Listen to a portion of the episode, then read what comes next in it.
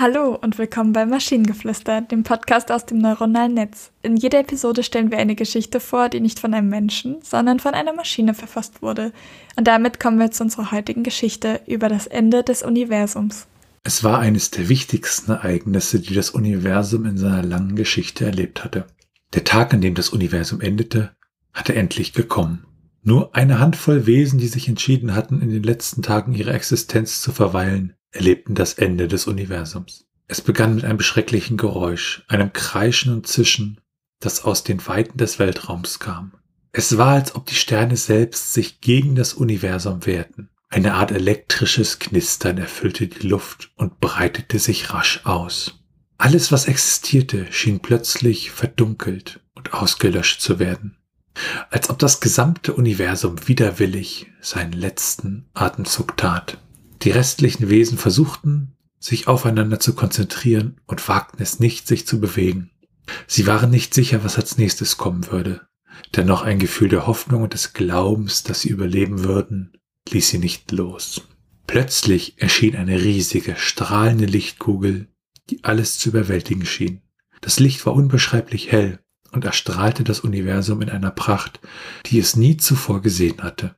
Doch es war kein gewöhnliches Licht. Es gab eine tiefe Weisheit, eine unerklärliche Macht in diesem Licht, als ob es ein Teil von allem war, was das Universum jemals kennengelernt hatte.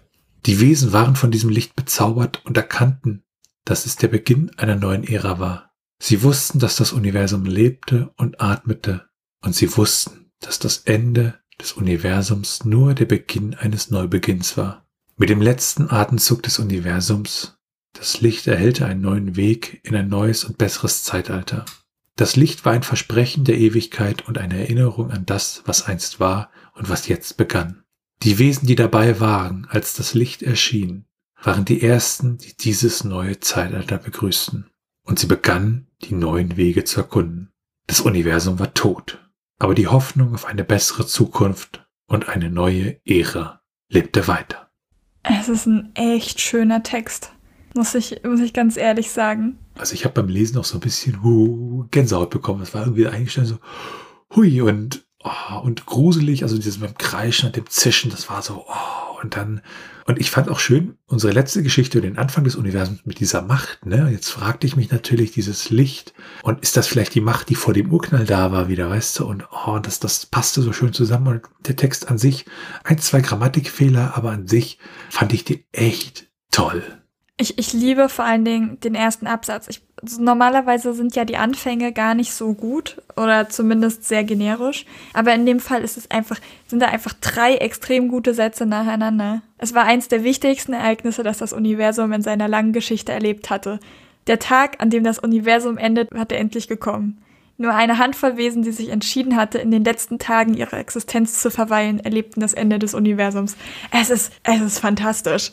Ja, auch dieser letzte Satz mit den Wesen, also dass die Wesen sich entschieden hatten, in den letzten Tagen ihrer Existenz zu verweilen. Ne? Also so nach dem Motto, wir gehen nicht, bevor das Universum nicht geendet hat. Ne? Das, das fand ich sehr schön. Oh ja. Und auch ähm, so andere Sätze in dem Ding sind halt wirklich äh, toll. Also eine unerklärliche Macht in diesem Licht, als ob es ein Teil von allem war, was das Universum jemals kennengelernt hatte. Oder das Licht war das Versprechen der Ewigkeit und eine Erinnerung an das, was einst war und was jetzt begann.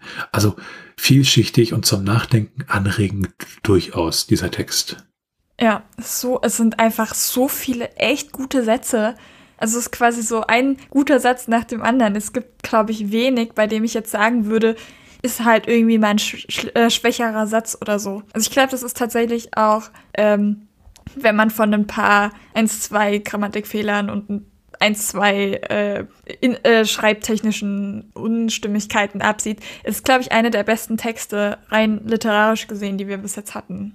Ja, und das gibt mir auch Hoffnung, dass wir halt nicht immer äh, äh, äh ja so Schema X-Texte bekommen mit der Prophezeiung, dem Alten, dem Jungen, dem Mädchen und äh, Portalen vielleicht noch und sondern hier auch mal wirklich was, wo ich sage, ja, ne? Wobei wir auch sagen müssen, halt für die Texte haben wir dann auch noch ein bisschen an den Prompts halt geschraubt, dass sie dann nicht mehr so generisch reingehen.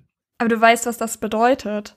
Unsere Arbeit wird doch irgendwann von Maschinen übernommen. Bis jetzt war ich immer mal wieder so, dass ich mir dachte, na ja, wenn das so der Standard ist, mit dem wir gerade arbeiten, gar kein Problem, das kriege ich besser hin. Und dann kommt so ein Text und ich denke mir so, hm, vielleicht.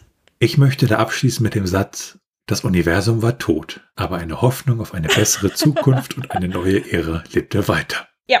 Und wenn ihr Ideen oder Stichwörter habt für eine Geschichte aus der Maschine, zum Beispiel über die Maschine, die Geschichten schreibt, dann schreibt uns eure Ideen per E-Mail an info.t1h.net oder über das Kontaktformular auf der Webseite. Bis zur nächsten Episode von Maschinengeflüster. Tschüssi. Bye bye.